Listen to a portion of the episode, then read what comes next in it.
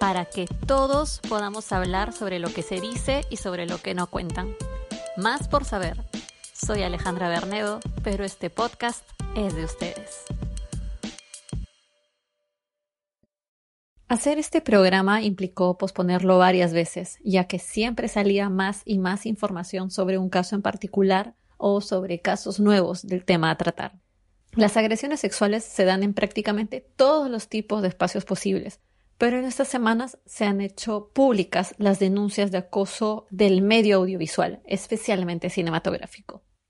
Vamos a tomar específicamente dos ejemplos para poder, a partir de ellos, explicar varios puntos importantes sobre el asunto. Primero, el caso de Frank Pérez Garland. Y contextualizando, él es un importante director de cine, primero denunciado anónimamente vía Instagram y ahora con un proceso por parte de la Fiscalía. Y si no han escuchado su nombre, probablemente sí hayan escuchado hablar de la película Locos de Amor, o mejor dicho, las películas, son prácticamente una saga, que es de las más taquilleras a nivel nacional, a nivel peruano. Decir que es importante no hace referencia a la calidad de sus películas, sino a que trabaja con la productora más poderosa del medio, llamada Tondero, la misma productora a cargo de Asumare y varias otras cintas que mueven grandes cantidades de dinero y son bastante difundidas en los multicines. Los delitos de Pérez Garland se hicieron públicos por Instagram y la noticia fue cubierta por varios medios, pero sobre todo por la prensa de espectáculos. Frank Pérez Garland acusado de acoso sexual. Las supuestas víctimas que no se identificaron indicaron que durante las clases virtuales el cineasta les pedía fotografías o les hacía preguntas subidas de tono. Una fuerte acusación que pone en la mira a la expareja de Melania Urbina y actual esposo de Vanessa Saba, pero ¿qué decían los testimonios contra él? Habían varias coincidencias. Todos apuntaban a que Frank Pérez Garland hablaba con lenguaje obsceno, tocaba o sometía a mujeres jóvenes, aprovechándose de su posición de profesor o director de rodaje. A las alumnas o trabajadoras del equipo llegó a enviarles fotos de su miembro. Les pedía, o mejor dicho, exigía que salieran con él. E incluso encontramos un testimonio de una acosada por él a los 17 años. Algunos hechos son recientes y otros ocurridos hace varios años atrás. Frank Pérez Garland salió luego vía Instagram a publicar un comunicado principalmente pidiendo perdón a su familia, porque en eso puso el énfasis, y además señaló que son verdaderos los testimonios difundidos pero en sus propias palabras lo que él hizo fue seducir intensamente a mujeres. Al día siguiente esto sería negado por él mismo en un segundo comunicado en el que nuevamente hizo referencia a su familia y cómo se ven afectados. Ojo con esta actitud y con este tipo de argumentos. Frank Pérez Garland es una persona tremendamente manipuladora, que busca la victimización para evadir la autocrítica que él debería tener en todo sentido, incluso en lo laboral utiliza a su familia para generar compasión y evitar cuestionamientos. Esto lo viene haciendo desde siempre, incluso en lo profesional. En una entrevista con Henry Spencer, por ejemplo, se quejaría de haber recibido malas críticas a su película y comenta que su abuela se ve afectada por ello. En Caretas, el titular de la, de la crítica era, era un día sin cine, ¿verdad? Puta, mi abuela casi se muere, mi abuela lee Caretas. a, mí lo, que me molestó de esa crítica era que mi abuelita con sus amigas pitucas, claro. leen caretas, pues, bueno. Entonces su nieto, el cineasta. Es el público el que se lee caretas, creo. Mi hijo no lee caretas. sí, yo no leo caretas. Mi viejo tampoco. Pero mis abuelos todos leen caretas. Creo que las familias bien leen caretas. y, y, o sea, claro. Y las que todavía creen que son familias bien. Exactamente. entonces, y que leyeron eso y Entonces, mi, mi abuelita, puta leyó y, se, se, se, Le tocó la abogada. Le tocó, pues, porque hablaban de que yo era un imbécil, ¿no? No lo decían así. O claro, pero o sea, lo que querían decir de que yo no tenía criterio, que era un destalentado de mierda. pero, me parece de puta madre que lo digas de una manera, de una manera tan risueña. O sea, sí, porque es la opinión de, de, de, él. Pero es una persona que supuestamente tiene... Supuestamente, Claro, supuestamente. ¿No? Esto lo dijo igualmente para un bloque de Plus TV. Es, es es un constante, cada película es un constante decir, con el perdón de tu televidiencia, que se joda todo el mundo, ¿no? O sea, voy a seguir haciendo lo que yo quiero, ¿no? Pero es constante, ¿no? O sea, porque, o sea, es una carrera, o sea, para empezar, hay, hay, hay un grupo de profesionales que están entrenados para criticar lo que tú haces. Aparte que... Me, me, que- me, encanta. Más, más que, más que, que me lo el- digan en mi, en te- mi cara es un monstruo. Y, y más que el Pero, ¿por efecto qué? negativo Por- en ti como persona a mi también. abuela, ¿no? Sí. Tiene 95 años. ¿Por qué le hacen eso? Ella cree que su, su nieto es cineasta, es el artista de la familia. Y resulta que es un pobre idiota. ¿Te imaginas? Pobre señora, es, es- es- es de verdad, no es broma. Yo sentí así como qué penita, ¿no? Y cómo, y cómo después de que todos tus padres han apoyado, ¿no? Entonces compran el Source y, ¿no? Pérez Garland, pues es- no debería ser película. Está bueno. Entonces hay que, hay que replantearse todo y volver a decir, bueno, que se jodan. Total, la película la hago yo y Claro, a alguien le gustará y, y a otra gente no y listo. claro. Lo mismo hizo en sus pronunciamientos recientes, tomando como escudo sus casi dos décadas de actividad y mencionando a su esposa y su condición de padre de familia. Alude a la cantidad de años de trabajo no solo como una suerte de aval de su liderazgo personal, cayendo en falacia, pero además de eso reafirma su autoridad. Ninguno de los pertenecientes a un medio tan pequeño quiere ponerse en contra de alguien influyente en un medio laboral elitista, excluyente. Y para poner un ejemplo, escuchemos ahora al actor Eric Helera comentar el caso para un programa de espectáculos en el canal Latina. ¿Tú has conocido algún caso puntual en tu círculo de trabajo que por miedo, de, por, de no sé, de repente por no ser contratada, ha callado? Te soy sincero, no. Como te decía hace un instante, eh, gracias eh, al- en los lugares en donde yo he podido laborar, no he percibido, no he sentido que haya algo de ese tipo, ¿no? Este, se habla mucho de que en el medio pues existen ese tipo de cosas. Pero te soy bien honesto, por mi parte yo no he, no he podido percibir algo, algo similar. Pero como te decía, o sea, No lo has visto, pero lo has escuchado. Mm, eh, no, no, o sea, no lo he escuchado directamente de una u otra persona. Lo que sí es como que está en el aire de que dentro de, de este medio pues hay ese tipo de cosas, ¿no? Los testigos, los trabajadores o compañeros que deberían de expresarse en contra de estos hechos callan para evitarse problemas que los marginen. Existe entre las víctimas sexuales en algunos casos un sentimiento de culpa bastante negativo, uno de, entre comillas, arruinar la vida del denunciado o arruinar la vida de su familia, arruinar su carrera. Y a partir de este punto podemos comentar el otro caso que ejemplifica las situaciones más comunes ante una denuncia por agresión sexual. Mario Bacino es un director de fotografía que también cuenta con muchos años de experiencia y ha estado en películas de notable calidad como La Última Tarde, Retablo, NN, Dioses y en cuanto a proyectos se ha convocado por el dominio de su especialidad. La misma cuenta de Instagram, Acosadores del Cine Peruano que era, compartió un testimonio anónimo que narraba una violación sufrida y la publicación se llenó de comentarios en defensa de Mario Bacino, incluyendo los de personas importantes en el medio como Mariana Chudi, directora de Pacificum, quien se sumó a todos los que decían que conocen a Mario, que es una buena persona, que es un caballero y que no tiene perfil de acosador y hubo muchos otros comentarios más que atacaron a la víctima con frases tan violentas, tan cargadas de insultos hacia una persona de la que ni siquiera saben su identidad, que en un determinado punto la página tuvo que eliminarlos.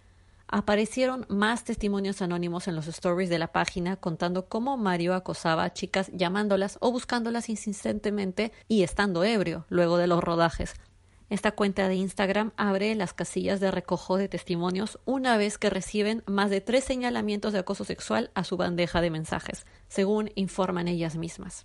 Tal como lo comenta la abogada Beatriz Ramírez para este podcast, cualquier conducta de connotación sexual explícita o de connotación sexista que afecte a las personas del ámbito educativo y laboral es acoso. Tú puedes denunciar en tu centro de estudios o en tu centro laboral cualquier acto de connotación sexual o connotación sexista, aunque se haya dado por única vez. Es decir, no necesitas acreditar que se ha repetido varias veces, ni necesitas que haya sido necesariamente un tocamiento, sino que puede haberse tratado de una comunicación por carácter virtual. Lo relevante es que encaje en la definición de la connotación sexual o la connotación sexista que te ha producido a ti una incomodidad porque no la deseas, no es bien recibida. Una cosa que se ha adicionado en los últimos años es la posibilidad de que además de poner una queja interna en tu centro de estudios o en tu centro laboral, es posible denunciar fuera de ese espacio como cualquier acto de violencia, siempre y cuando la víctima sea una mujer que acredita esta conducta o de connotación sexual o de connotación sexista. La ley marco que se usa la ley 30364 protege a las mujeres de cualquier acto de violencia que sufran dentro de sus relaciones más familiares, de pareja, internas, pero también la violencia que sufran fuera, es decir, en cualquier espacio de su vida. Notemos las condiciones en las que se dan las interacciones y agresiones sexuales en un medio predominantemente masculino, que podría ser casi cualquier medio profesional y educativo. Los varones son usualmente quienes ocupan los puestos de liderazgo, esos que implican una disposición total de parte de sus estudiantes o de su equipo de trabajo subordinado, una entrega de confianza completa en quien los dirige. Como decía una de las agredidas por Pérez Garland, lo primero que se le pasó por la mente cuando fue agredida es que no podía tratarse de una agresión, sino realmente de un ejercicio, y que además él la presionaba con que esa era una forma de mostrar que es una mujer más madura. La capacidad de las mujeres también suele ser juzgada, más que la de los hombres, por lo que ellas deben constantemente estar dispuestas a demostrar que tienen estas facultades para hacer lo requerido. Muchas veces influye también el factor económico, los sueldos bajos de los que dependen ellas y que hace que deban tolerar más de lo que quisieran o podrían. Sumado a esto, asimilar una agresión sexual es un proceso psicológico muy complicado. A diferencia del Me Too en Estados Unidos, con actrices famosas como Alisa Milano o Rose McGowan pronunciándose contra Harvey Weinstein y logrando con esto que las mujeres en puestos menores o con menos alcance mediático tengan la confianza en hablar, aquí sucede lo opuesto. En Perú son las trabajadoras jóvenes, las del equipo de rodaje, quienes denuncian y no reciben respaldo alguno de las actrices y actores con fama que trabajan de cerca al agresor. Cuando ocurrió una denuncia como la de Mayra Couto, quien sí es una actriz mediática, no fue respaldada por el resto del elenco ni por el medio televisivo, salvo un par de excepciones. Y esto es porque también es un asunto de raza y clase. Mayra fue tachada con toda suerte de insultos, hostigada y hackeada por usuarios de redes, probando con esto la misoginia social reinante. Y para esto, la iniciativa Artemisa de mujeres latinoamericanas del medio audiovisual ha creado una serie de cláusulas contractuales para que, como ellas mismas dicen, no sea negociable la violencia y discriminación dentro y fuera del set. Esto fue lo que declararon desde la iniciativa Artemisa para AJ Plus en español generando tres cláusulas. Una habla de discriminación en general, la segunda habla de acoso y hostigamiento sexual y la última estamos hablando de la coordinación de la intimidad, porque a veces por el propio trabajo en el set hay escenas que vulneran más a las personas involucradas una cláusula de cero tolerancia porque eso significa que si pasa algo existe un canal entre tú y la posible víctima, pero también que puedes decir a esa persona que ha cometido un acto de abuso, no, no vas más a estar en ese rodaje. Algunas casas productoras y dos festivales se han comprometido a incluir estas cláusulas. Y uniéndose a esta iniciativa está también el colectivo Rex Sisters, que viene haciendo notables avances al respecto, como elaborar un manual de convivencia y protocolo ante el hostigamiento y abuso en los sets, el cual estará disponible en cuanto lo terminen para su libre descarga y que con ello pueda ser aplicado en diversos países. Los varones aquí tienen un rol activo que asumir más allá de simplemente no agredir.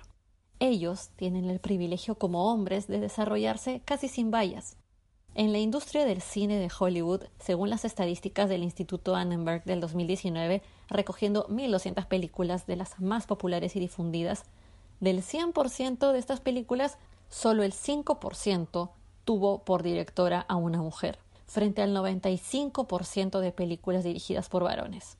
Solo ocho mujeres son directoras de fotografía, frente a más de 240 directores de fotografía varones. Pero si revisamos los equipos de vestuaristas, de maquillaje o labores manuales de producción, sí encontraremos una mayor cantidad de mujeres, ya que los roles de género les imponen este tipo de desarrollo educativo y profesional. Como decía Lia Meyerhoff, una de las fundadoras de Film Fatal, el acoso sexual se da en todos los espacios laborales, pero la diferencia en la industria cinematográfica es que este es un rubro que no cuenta con un área clara de recursos humanos. Esa es una dificultad más para poder denunciar, procesar y castigar los casos de acoso sexual. Beatriz Ramírez ahora explica cómo proceder con una denuncia. Lo primero que es importante es acompañar a las personas porque lamentablemente existe muy poca empatía. Se suele pensar que quienes denuncian son exageradas, que quienes denuncian en realidad están sobredimensionando las cosas y es muy importante más bien considerar que nadie tiene derecho a invadir tu esfera personal, no solo tu cuerpo, sino tu esfera de desarrollo individual. Y por eso lo más importante es que tú no hayas brindado consentimiento frente a algo que te hace sentir incómoda, mal. Lo segundo es que para denunciar lo más importante es pedir consejería porque los procedimientos legales tienen su cierto grado de complejidad y siempre es mejor ir bien informada para evitar vulneraciones de derechos que se dan dentro del sistema de justicia. Tiene servicios públicos como la línea 100, pero también hay un montón de colectivas eh, feministas, de activistas, muchas abogadas que destinan mucho tiempo de su voluntariado para brindar la orientación legal que necesitan.